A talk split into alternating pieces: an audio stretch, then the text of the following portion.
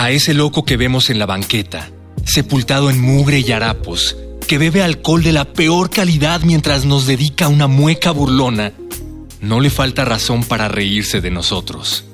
Bernardo Esquinca.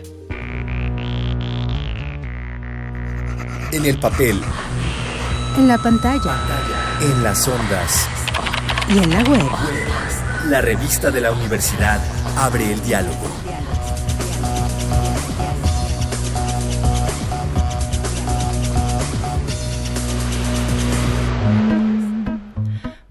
Este mes, en la revista de la universidad, hablamos de vidas al margen. Y para cerrar la serie de programas sobre este tema, invitamos a Guadalupe Nettel, cuentista y novelista mexicana. Guadalupe es autora de libros como Después del invierno, El huésped y Pétalos. Y además es directora de la revista de la universidad. En esta ocasión le pedimos que nos platique cuál fue el objetivo de este número, tan particular y a veces tan incómodo, pero tan importante. Eh, bueno, siempre me definí como una guerrillera del cuento, pero más para la revista. Creo que diría que soy una luchadora incansable de las causas complicadas. ¿Cómo se une la pasión por lo complicado con la chamba actual de Guadalupe Nettel al frente de la revista de la Universidad de México? Bueno, ya de entrada te digo que soy muy afortunada porque la gente que trabaja en la revista trae muchos proyectos consigo y la idea nada más es como orquestarlos, ¿no? Está el programa de radio, está el programa de tele, está la página web, está cada número de la revista, la revista impresa, las presentaciones en las facultades y en otras instituciones. Entonces, pues todo eso se va coordinando con la participación de todos. Realmente hacemos muchas juntas, hay gente que las detesta, pero a mí estas en particular de la revista me gustan porque ahí es donde nace toda la acción. Hacer una revista es un proyecto titánico y uno de los mayores retos es ganarse la atención de los lectores. Pensando en que los contenidos deben ser atractivos, ¿cómo surgió la idea de lo marginal?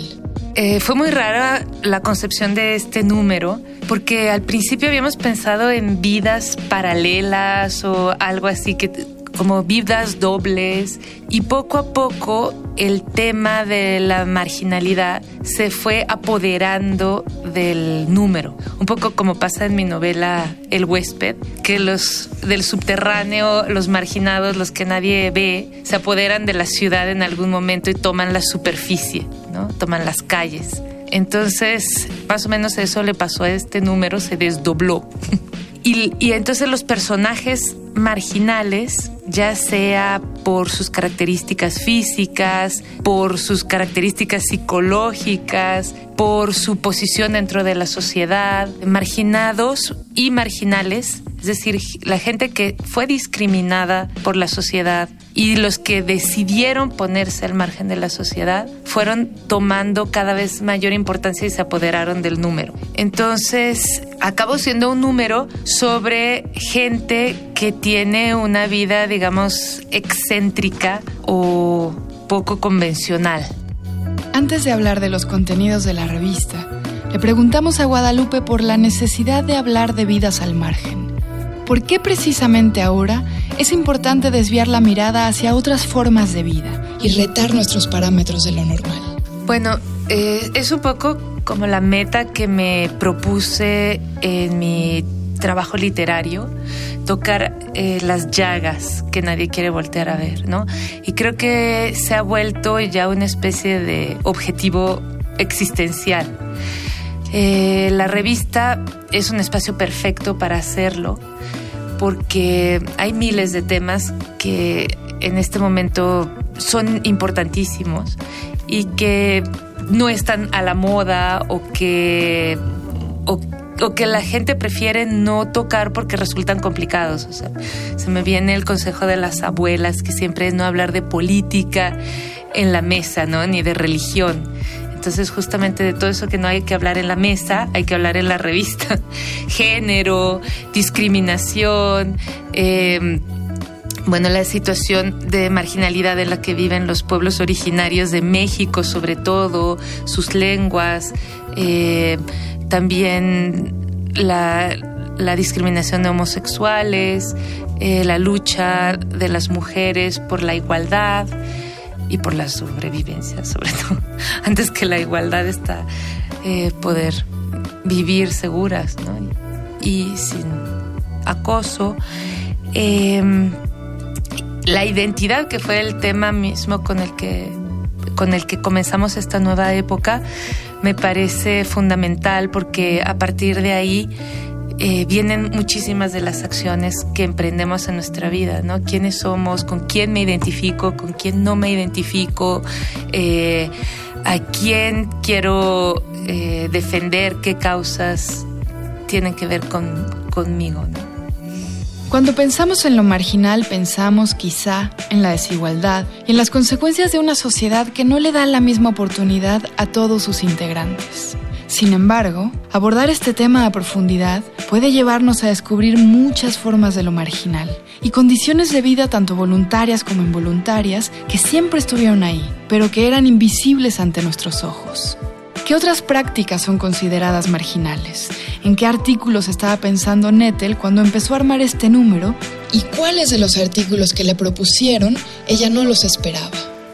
Bueno, es muy curioso porque uno como que siempre va a buscar lo exótico, ¿no?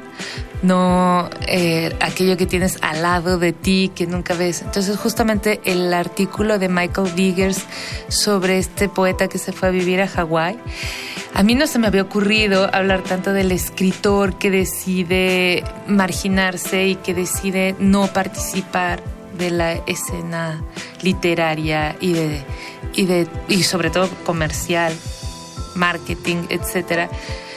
Eh, y ese artículo en particular me, me llegó muy hondo. Me parece que era muy inspirador el periplo que había elegido este señor. Eh, hubo otros, por ejemplo, el de los gitanos. Yo no me lo había imaginado en el número, pero me encantó. Me pareció que era exactamente la historia de un pueblo que toda la vida vivió en los márgenes, ¿no? Y que nunca se asentó del todo, sino que a partir de un acontecimiento trágico que da origen a su cultura, eh, tiene que salir de la India y, bueno, pues empezar a vagar por todo el mundo, sobre todo por Europa, Europa del Este, sur de España y, y también América Latina. Ahora sí, ¿cómo es este número de la revista de la universidad? Empezamos con unos poemas de Alda Merini, que es una poeta italiana muy fulgurante que estuvo internada en un hospital psiquiátrico de Milán durante muchos años. Eh, después hay un artículo sobre los habitantes de la calle y cómo estos habitantes de la calle han influido en la literatura, no solamente mexicana, sino inglesa, argentina, de muchas épocas distintas. Este artículo lo escribió Bernardo Esquinca, que parece un apasionado del tema. Se habla de de una corriente de los sufis. O sea, ya los sufis son como una corriente del Islam, pero aquí hay una corriente de los sufis, de la que nos habla Mario Velatín, de gente que se encuentra en los sueños y mantiene una vida paralela en los sueños. Y ese texto habla también de cómo el escritor puede volverse un personaje marginal dentro de esta enorme maquinaria que es la industria editorial. Em, bueno, ahí el dossier de arte en este número está dedicado al arte creado por los síndromes de Down, sobre todo pintura, pero también grabado. Eh, hablamos de una institución que se dedica a propiciar la creatividad plástica en, la gente con síndrome de Down y también a darle difusión a su obra. Son unas pinturas bellísimas que están informadas de la historia del arte y que de alguna forma hacen un remedio, una parodia llena de sentido del humor sobre el impresionismo, por ejemplo, o sobre Velázquez o sobre Matisse. Entonces es muy divertido. Creo que el número tiene mucho sentido del humor y, mucho duende, como dicen los andaluces. Una vez abierta la ventana a esta gran diversidad de vidas al margen representadas en la revista, podemos preguntar, ¿qué se quedó afuera, según la redacción? ¿De qué se quedaron con ganas? Bueno, había cosas que nadie quiso tocar justo porque no son tan conocidas como los Rainbow Gathering, que es esta gente que de repente se encuentra eh, en cualquier lugar del mundo. Es una comunidad que mm, se reúne una vez al año, vienen de todos los países y tratan de vivir salvajemente. Dejan afuera toda la tecnología, no se puede escuchar eh, música que no sea tocada por ellos, eh, cocinan con leña, todo se lo proveen ellos mismos como una especie de utopía de regreso a lo salvaje. Eso me habría gustado encontrar en la revista. Yo no conozco tanto el tema y una de las cosas deliciosas de esta actividad es que de repente hay cosas que siempre te interesaron o que te dieron curiosidad. Eh, puedes estudiarlas durante un mes, ¿no? Tenemos un mes para adentrarnos a fondo en algo que, que siempre nos llamó la atención y que nunca habíamos tenido tiempo de, ir a profundizar. Llegamos al fin del programa, pero si quieren saber más sobre vidas al margen, pueden leer la revista completa en la página de internet www.revistadelauniversidad.mx. En Twitter y en Facebook la encuentran como arroba revista-unam y escríbanos sobre este programa a arroba room radio y TV. Gracias a Yael Weiss, Miguel Alvarado y Andrea González. Yo soy Elvis Liceaga. Hasta pronto. Este programa es una coproducción de la Revista de la Universidad de México y Radio UNAM. En el papel. En la pantalla. En las ondas. Y en la web. La revista de la universidad abre el diálogo.